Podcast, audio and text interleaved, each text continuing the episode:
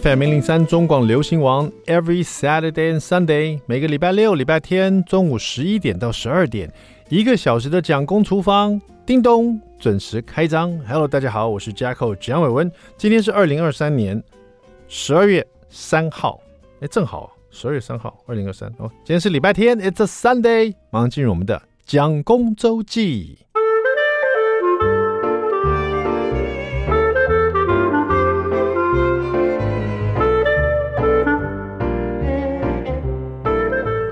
是不是时间过得好快，马上就变二零二四了哈？我觉得我才刚刚对二零二三才刚刚 comfortable 一点，就是更更舒服一点，觉得啊，二三年哈，我了解你了，我喜欢上你了啊，就没想到就要跟他说再见了。很多年都是这样子，就是一下就晃过去了。就我今天早上起来的时候也是，今天早上起来，我的小儿子跟我讲说：“爸爸，你几岁啦？”然后他就故意说：“How old are you？” 然后我就说：“呃。” I am，我就我就突然之间闪神，我说 I am forty one，然后大儿子说啊，爸爸你四十一岁啊，我说啊对对，我搞错，I am fifty one，我五十一岁啦。然后我突然想到，哎，我刚刚怎么会突然脱口说出四十一岁？虽然说我知道那不对了，可是我突然想起来，哇，四十一已经是十年前了。那我觉得好像四十一岁离我没那么远呢，怎么一下就？十年就这样悄然而过了，而且我还记得我四十一的那一年，才刚庆祝过说，哇，我进入四十四十啦，这个真的很难讲啊，很难讲的年龄呐、啊。每次跟大家讲说我是四十还是四十啊，结果一下就不用再讲四了，就变成五十了哈，怎么那么快？这十年是怎么过的？然后。当然，时间过得很快啊，一下就进入这个新的一个年了。然后今天想跟大家分享，并不是时间过得快的，哎，也是有点关系，而是呢，大概是前一阵子吧，在上个月吧，呃，我就量了体重以后呢，发现我自己已经破百了，变成一百公斤了。然后我还在脸书上跟大家分享，哎呦，地方爸爸已经破一百公斤了。那很多人很惊讶，说怎么看不出来？你那么高都看不出来你一百公斤，真的还假的？体重机是不是坏了？你是抱着你儿子在拍的？说真的，真的是我站上去一百一百零二，你知道？我自己也觉得啊，差不多了。因为，我那阵子不知道为什么，就是人啊，就是当你自己下定主意想要好好控制一下自己体重的时候，就想说，来到个极限，我们再再反弹好了，就就乱吃一场，大吃大喝，然后想说，然后就应该超过一百了吧？一看果然，然后看到那个数字以后呢，就跟自己想着，好，今天开始好好来做体重管理，这样子哈。那当然，这已经有一阵子的重量训练了。我大概重量训练有三个多月、四个月了哈。那也就是因为重量训练，感觉自己变壮、变大，就是说手背变粗，你知道，然后肩膀变宽，然后呢，胸膛变得厚的感觉，所以就骗自己说啊，我现在变壮了，所以我可以多吃一点。然后就是边练壮边吃，就越来越大只，你知道，然后。有一天就发现，哎，已经一百公斤了。可是真正的让我体悟到我是胖，不是壮，是我发现我肚子很大。就是其实啊，你吃东西进去，想要自己变壮、长肌肉，这个没有问题，这概念是好的。但是如果你长的不是肌肉，你长的是一个肥油肚的话，虽然说你肌肉也出现了，可你肥油肚也出来了，那就是不对的，那就是你吃过多了。然后还骗自己说啊，我在长肌肉，多吃点啊，那就不对了。所以那时候我就悬崖勒马，然后就是开始这个踩刹车啊，猛踩刹车。可是这一次呢，我想说，既然我已经有一个规律的上健身房重重量训练，而且已经长肌肉出来，只是要把这个已经增肌完成啊，也在继续在增肌，想要减脂的这个过程，想说，哎，那我就来一个循序循序渐进的一个方式哦，不要像以前好像。很快的断食啦，或者一下就掉了十公斤这种的哈，因为那种我都做过了。我这次想要来一个一个礼拜一公斤这种的。那我刚为什么讲说这个好像跟时间过得很快有关系？就是因为我四十岁的时候，我年轻的时候没有办法接受这种减肥法，没有办法接受这种减重，一个礼拜才减一公斤，我觉得实在太慢了。我一个月减三四公斤，我操，减到什么时候啊？一个月三十天呢，等多久啊？可是我现在了解了，尤其现在的我啊，我觉得一个月过得好快哦，噼里啪啦十二月了，噼里啪啦就一月了，很快。你只要每天每天做一点改变呢，一个月一转眼就过去了，一个月过去，一年也过去了，一年过去，十年就过去了。但是如果你每一天都有持续的做那么一点点的改变，那么这十年一过去，你完全就是不一样的一个人了。不要说十年了，就这几个月就好了。这里这个一个月以内呢，我都很轻松的，就是吃比较注意一点哦，不要不要吃油炸的，不要吃糖分那么多的哦，多吃蛋白质，多吃蔬菜，多吃让自己吃饱一点。不要吃一大堆淀粉，让自己饱饱哈。我淀粉变得很少，而且都吃什么地瓜啦，或者是一些我觉得吃了以后那个升糖指数很低的。不会说有，你知道有些淀粉你一吃，你吃完就想睡觉啊。比如说大量的面包啦，大量的白米饭啦，或是面条啦这种东西，有时候真的吃饱了，尤其炸的东西，那种粉类的，炸完以后一大堆油脂，一吃完哦，昏昏欲睡啊，糖分太多哈。那我这一个月呢，都停止这么做了。然后我后来又去称了一下，过了四个礼拜，我去称一下，已经变九十五公斤了。一个礼拜少一公斤，四个礼拜我竟然少了五公斤呢！一个礼拜少了一公斤多一点点嘛，四个礼拜少了五公斤。然后我回想起来，减得很轻松，只不过稍微管住自己的嘴巴而已，而且吃的还挺饱。那可是又很健康。但是一个重点是我没有停止去健身房，就一个礼拜至少去四天到五天的重量训练，一次一个小时这样子，持续的在增肌或者维持我的肌肉，然后持续的慢慢慢慢一点一滴的减脂。以前我一定忍不住这么慢的速度，现在我了解没有慢，时间流动的是一样的速度，只是你的感觉而已。那你只要每天做一点改变，很快的时间就过去了，你就你就把这个改变变成事实了。好不好？希望大家一起加油。不管你想做什么，一天一点改变哈，希望变成一个更好的自己。稍微休息一下，待会马上回到蒋公厨房。I like 103, I like radio. FM 一零三中广流行王蒋公厨房，我们回来了。我是 Jacko 蒋伟文。第二段第一个单元，你猜猜看什么单元？蒋公来说菜。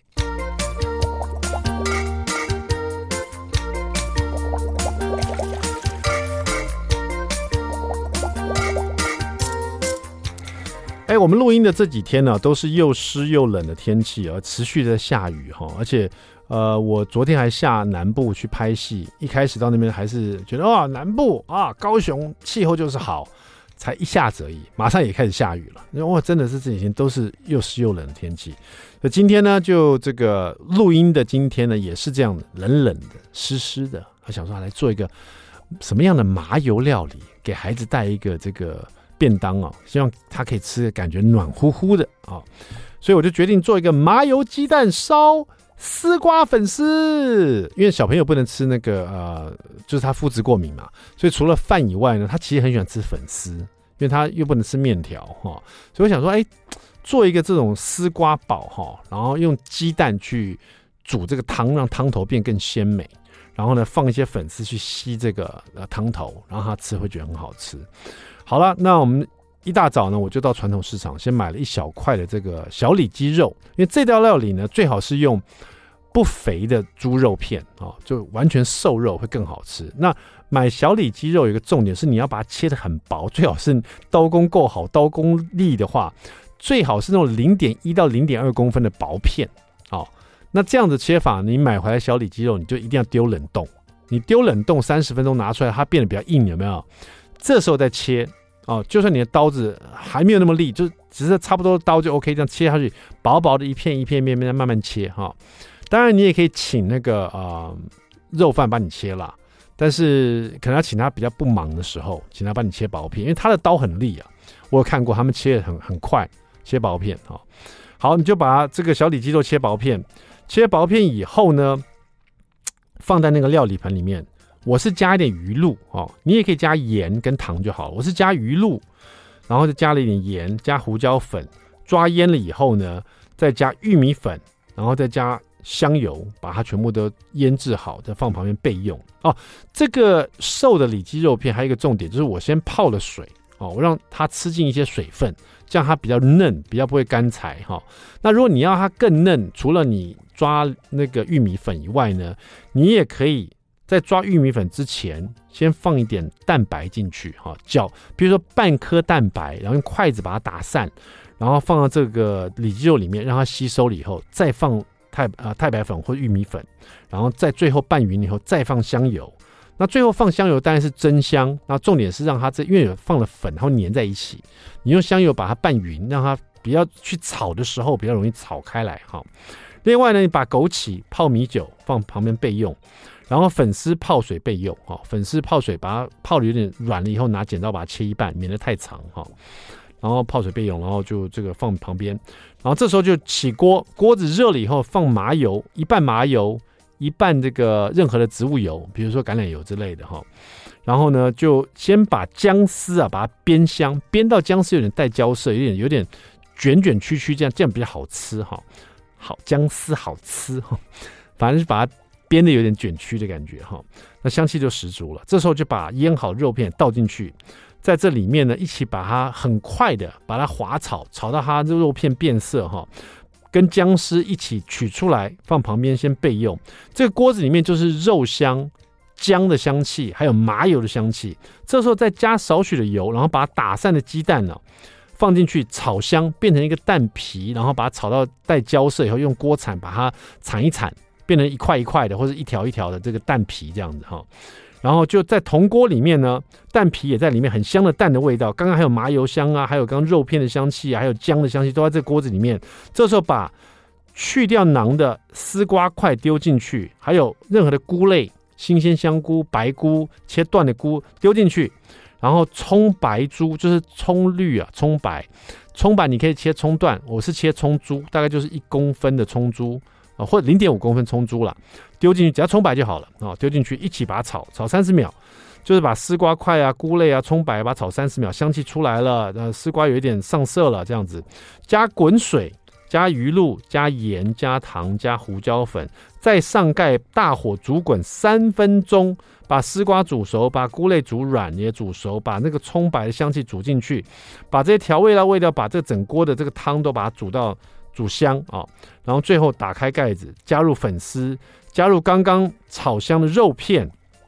我们肉片刚不是取来备用嘛？哈，肉片丢进去，肉片里面还有姜丝嘛？哈，一起倒进去，然后枸杞连同它泡它的米酒一起倒进去，哈，再上盖，大火再煮两分钟，哈，开盖，再大火继续稍微收汁一下，因为里面放了粉丝，所以很快就收汁了，哈。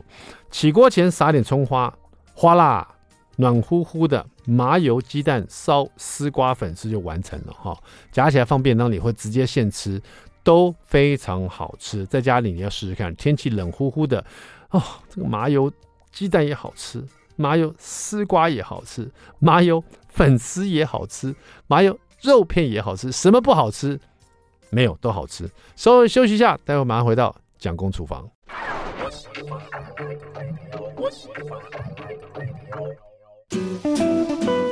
FM 零零三中广流行王蒋公厨房，我们回来了。今天我们厨房聊连线去台南，我们要这个连线给我最喜欢的渔夫老师，他现在台。现在这个台南天气不知道如何，我们台北现在冷飕飕在下雨啊。台南天气好不好，老师？台南天气好的不得了，啊、现在现在蓝天呐、啊，然后现在太阳还是很大、啊，没有没有下雨哦。什么下雨啊？所以我常常觉得哦。这个有时候台北人呢，跟跟这个有时候我去到台北，我的朋友台北人呢、啊，他们说：“哎、嗯，你们台南一定是很热啊。”我说：“你有没有搞错啊？是台北热，不是台南热。”哎，他说：“为什么？”我说：“你们那个是盆地效应嘛，就是是是是闷、啊，就是有这个整个冷气都排到这个这个那街上去了嘛，道路上去了，所以不像台南有海风还可以调适，所以反而到了晚上会比较凉一点。”不过现在虽然白天是蓝天，到了晚上哦，我看还是会有一点冷。对，是这个老师这次连线到台南，打扰老师的睡午觉时间呢，就是因为我们渔夫老师最近呢，这个旷日耗时啊，花了很多时间，几年的时间呢，从南到北，从北到南呢，这个慢慢去呃探索了这些不同的。生存百年的市场哈。那出了这一本《台湾百年市场》，有二十五个流转百年的菜市场的风华。老师这一次为什么想要特别带大家去看看这些市场呢？这个是这样子啊，呃，大概四五年前吧，然后。呃，有一个美国的美国的节目，那那个主持人呢，蛮有趣的，他一直要叫我去介绍这个夜市，嗯，然后呢，他一直讲，我一直在问我说，台湾的这个夜市里面呢，这些夜市是从什么时候开始的？嗯，那我那时候是跟他讲，我说，台湾在日本时代，除了极少数的市场以外，并没有所谓的夜市啊。哦。那他说怎么会呢？怎么可能呢？不是一个很长的历史吗？我说是这个是因为这样子，嗯，因为在日本时代哦，这个呃，他们盖了这个日本人盖了很多的这一个市场，嗯，那么现代化的市场，那以前汉人的文化里面呢，对于这种卫生环境并不重重视嘛，嗯，你知道这个日本政府为了这一个要殖民，所以他必须要吸引他自己本国国内的，就是所谓的。内地嘛，哈，是这个 国民对台湾嘛，对对，他们吸引他们的人来到台湾。可是你到台湾来以后，就很多这种过去哦，就是我们所知道的外来者到了台湾哦，大部分不是被台湾人打死的，不是被台湾人的抵抗打死，大部分都是因为疾病得到的疟疾啦、霍乱啦被累死的。对，所以那个时候的日本人就开始进行这个，想要进行这个。水稻水就是说进行这个水的改革，是。可是问题是，当初的很早以前，那些日本的这一个帝国议会啊，并不同意啊，嗯，并不。所以那个时候的民政长官就从市长开始着手啊，就是从市长里面去把他去收这些管理费，然后慢慢来支持啊这一个水稻水的这种建设。是。所以从开始。就是第一个，先把这个所有的摊贩全部把它，呃，赶到这种有屋顶的这种黄色底下就对了。你以前是露天的嘛？以前在卖卖菜、卖卖鱼的都是在那个庙口嘛，哈，要不是庙口，要不然就是交通要道，是就比较人比较多的地方，大家随便一摆就卖了，这样子就很就比较脏乱一点。那这不是那个不是很脏乱一点，那是非常脏啊！就是你可能拿鱼拿肉，然后那个手啊没有水洗手啊，所以就是往那个墙壁就，哎呀，就是从历史的这种文件去看哦，是这样子的。所以那个时候把全部的这种，就是说日本人把第一波先把这个市场盖成有有屋顶的这一类以后，全部都赶进去了。是，也就是没有所谓的流动摊贩这一类的出现了嘛。嗯。啊，但是也有例外了，比如像我们基隆的这一个庙口啊，或是我们龙山寺的这些市场啊，这些都是例外。是在日本实在是例外。那这样子也好，这样子就是说，台湾日本人当然做了很多的这种文明建设。我不是我的意思，不是说日本人要为了台湾生活，台湾人的生活幸福美满，而是为了他要吸引他自己本身内地的这一个殖民者来。没错，没错。必须要去盖很多这种干净卫生的地方啊！当然，我们台湾人也蒙受其利嘛，哈。好了，那这些市场从日本时代一直盖到现在，已经超过一百年了。嗯，这样你看，我们这样听起来，老师，你这本书讲的就是百年市场，讲的是这些各个我们从北到南的市场的前世今生喽，就是他们以前是怎么回事，现在。我们是怎么在里面当做我们台湾人造咖，然后也是让年轻人去了解它的历史，是不是？因为现在很多年轻人都只知道去大卖场，就绝对不会去传统市场。啊，对对对对对。那你我们到一个城市去有有两件事要做嘛，一件就是到处看看，然后到处吃吃嘛。哎，对。啊，那到处看看，你当然就是看的是古迹啊这一类的。嗯。那好了，那我们有很多这种市场，其实。比如讲士林市场，你到士林市场去，就看到那个日本时代所盖的那个那个市场，那现在已经变成历史的建筑。所以到了那个地方以后，你就可以比较，你就可以去想象说，哎，当年士林的市场在日本时代里面呢，他们是怎么样在那边做生意，做美财美衣美吧的生意嘛？没错啊。那你到彰化去也一样啊，比如像彰化的这一个彰化有个市场，它就变成是。到目前为止啊，就是彰化第一市场，它现在目前为止，它里面也有很多这种历史的古迹。是，还有甚至有一些是，呃，这个慢慢的这些市场，因为它有很多可以看的地方，好好比讲我们台南的西市场，嗯，台南西市场呢，现在已经已经恢复了这个大半，所以我的朋友来台南玩的时候很好笑，他这个。呃，快要接近中午的时候，就跟我讲说：“哎、欸，你们台南好像多了一个博物馆了嘞。”我说：“多什么博物馆？”他说：“没有，我早上看到有一栋很像博物馆的地方。”我说：“那是太奇亚啦。”所以他 重新再让大家感觉它的风华，这样重新再再等于说让它更变更漂亮一点了，是不是？这你可以，你可以看到西门红楼，以前是那个我们现在的西门创意什么西门文创园区，对不对？是。那那个创意红楼，它其实在日本时代是日本人的市场。嗯哦。那因为在后来日本人发现一件事情，就是因为日本人的生活习惯跟台湾人不一样。嗯。吃熟食嘛，我们东西要煮过嘛。那日本人就是沙西米啊什么的，一是生食嘛。是。所以两边的菜市场不一样哦，所以大部分台湾的这个市场里面，各县市都有东市场跟西市场。是，那台北的话，日本人的市场就是像西门市场，嗯，哦，台湾人的市场就是东东门市场，就不就是永乐市场。没错，没错。嗯，你这样懂我意思吗？懂。所以第二点就是日本人。日本人的女人是有掌握家庭的这一个经济大权，嗯，台湾呢是男人掌握经济大权，是。那我们的这个女人是不随便，就是大家闺秀嘛，不随便出门的，所以她不能去市场买菜，要拦拦着去买，是，而且还是要早上。那女的呢？那日本人的女的呢？她是黄昏，黄昏下午，她是下午，她是黄昏市场。是会嘛？阴弱啦，啊，天气阴弱。然后呢，这个日本呢，这个男人又是统治阶层，所以你不能叫一个日本警察手上戴着手套，然后跑到鱼市场去，那边一手提着鱼市场，一手还配刀，那 不是很好笑吗？对，这样大家会觉得。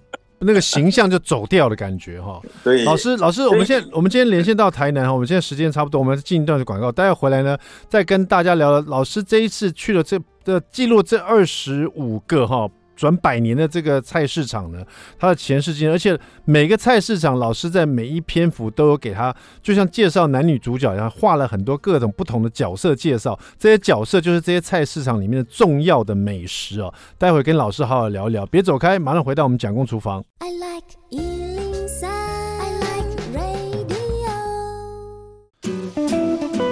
FM 一零三中广流行网蒋公厨房，我们回来了。我们今天连线到台南，跟我们的渔夫老师聊他这一本哈《台湾百年市场二十五个流转百年的菜市场风华》。刚刚在这个广告之前，渔夫老师跟我们大家聊了一下，其实这个菜市场传统上以前在日治时代哈，然后他的一些呃角色的，比如说去菜市场买菜的人是什么样的人，然后在里面这大家的角色是什么样的角色，然后以前的市场为什么会走到现在这个模样，哈，里面所卖卖的一些东西哦，和跟我们的日常生活，以前的生活跟现在的生活有什么不同哦？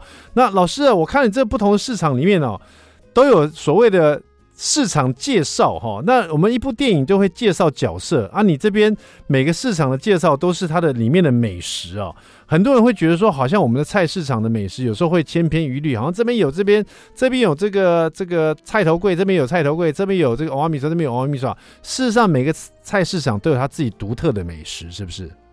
对啊，对啊，对啊，所以不一定说是每个都一样，但是也也当然也有很多一样的哈。嗯、但是呢，从北到南，我举个例子好了，台中的第三市场啊，有一种，就是它你你可以看到它这个饮食文化背后的意义，它。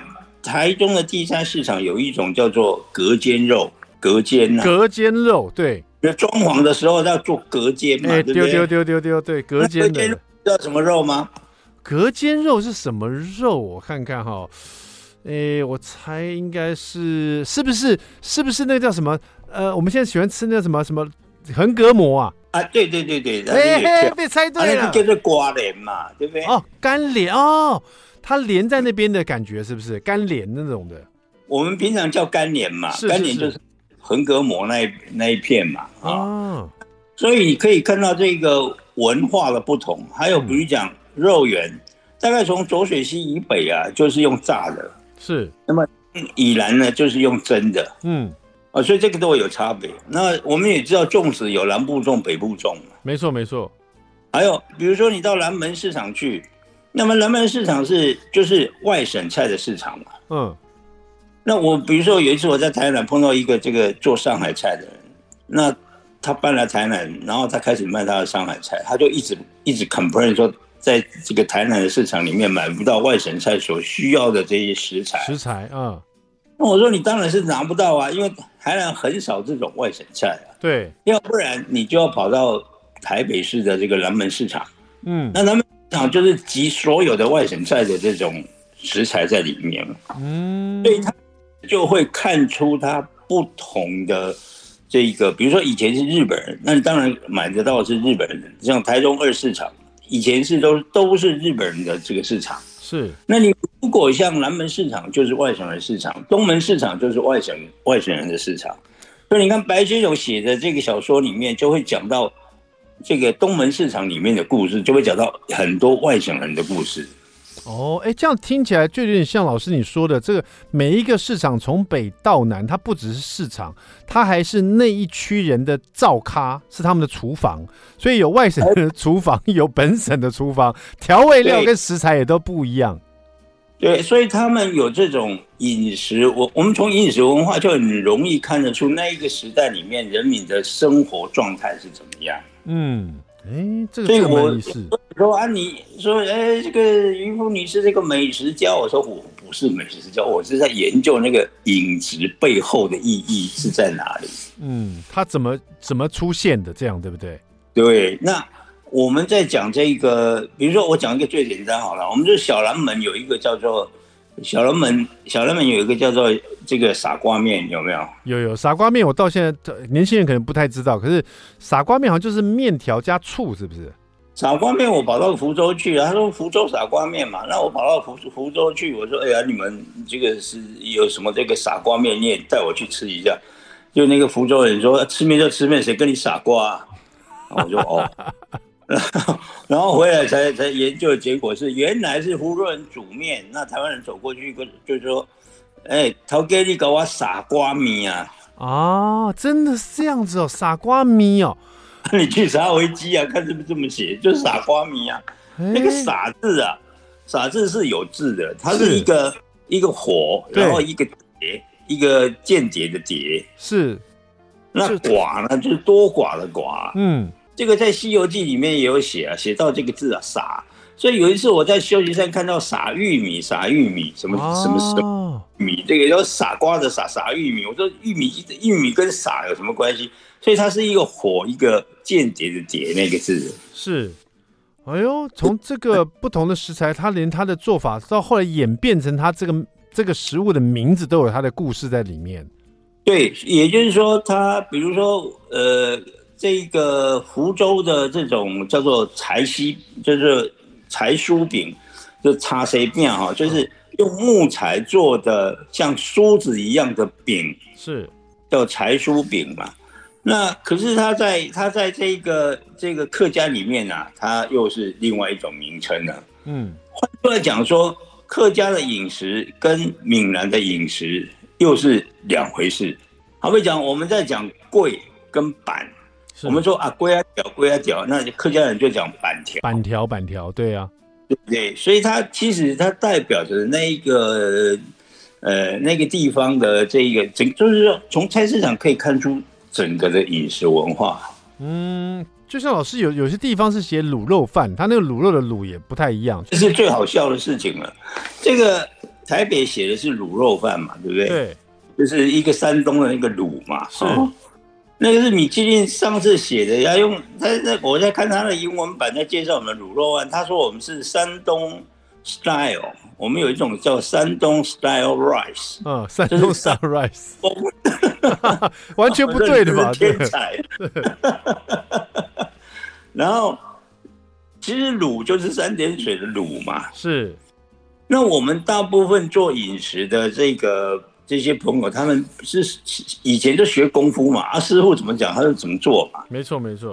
他不是文学家什么，他不会去研究那个字怎么写嘛。嗯。那可是卤肉饭呢，在台南叫做肉燥饭嘛。没错。对啊，但是呢，在台中卤肉饭叫什么？卤霸本南卤肉饭叫什么？台中卤肉饭叫什么？米呃，台中啊。台中人讲卤肉饭就是在讲控肉饭嘛。哦，他如果讲卤肉饭的意思，他他是讲的是控肉饭、控骂本的意思。就那个大的推口脚裤那种，那种是他的卤肉饭。哦，啊，那个叫做卤肉饭嘛。嗯，那所以我有一次我在台中第二市场，我我我在书里面画的那个台中第二市场有一家很很好笑啊，他就把它扛棒上面就写卤肉饭、肉燥饭跟。跟控肉饭三个通通写在一起，嗯，你从台北来看得懂，从台南来看得懂，从从这个都看得懂，看得懂。哎、欸，真的，老师，你这边画的那个卤肉饭真的是控肉饭呢？我是啊，所以哎、欸，北部南部的这个这个卤肉饭就不一样，北部呢比较就是松板肉嘛，嗯，那南部呢，它就是属于这种。我们叫我们叫骂能啊，骂能也就是二层肉，也就是皮跟皮下脂肪那一块嘛。是，那你到你到这个南部来看到那个南部那种哦，全部都是肥肉，你就说哎呦，我那这不吃的太油了吧？嗯、其实它不会油，为什么？因为它已经把它逼出来，逼出来了。嗯，已经把油逼出来了。这个蛮特别，因为我老师你刚刚提到，我就看到你每一个市场都有画出它里面的特色的一些美食。我觉得只要是当地的人哦，所以如果说我们没有去过地方，当然看就觉得哎，这个很好吃，想去试试看。可是当地人看到就特别有感觉，这边这个美食就是属于他们的，就等于他们那边的主角这样子。然后老师在每一页有时候会有一个建筑物的构图，也是当地的市场的构图吗？就是大部分如果是有存在的，现在目前还存在的，或者说我有取得当初的研究资料，是它的这一个正面图，就是平利坡嘛，哈，对，正面图的话，我就会把它画出来啊。那你按有一些是已经，当然全台湾不可能只有二十五座的这一个百年市场嘛，它是非常，那有一些是这样子的，比如说左。在高雄的话，像左营有一个市场也是超过百年，但是问题是它已经不营业哦，所以说没办法收入在里面了。是啊，它已经不营业，或者说它原来的市场已经被被摧毁掉，那也没办法。是好，我们现在要稍微进一下广告，待会回来呢，我们继续访问我们的渔夫老师。因为这本书其实它不只是一本书，老师跟得上时代。这本书呢，其实还可以跟你的手机做互动。待会来告诉你，因为它不只是文字，还有更多哈。别走开，马上回来。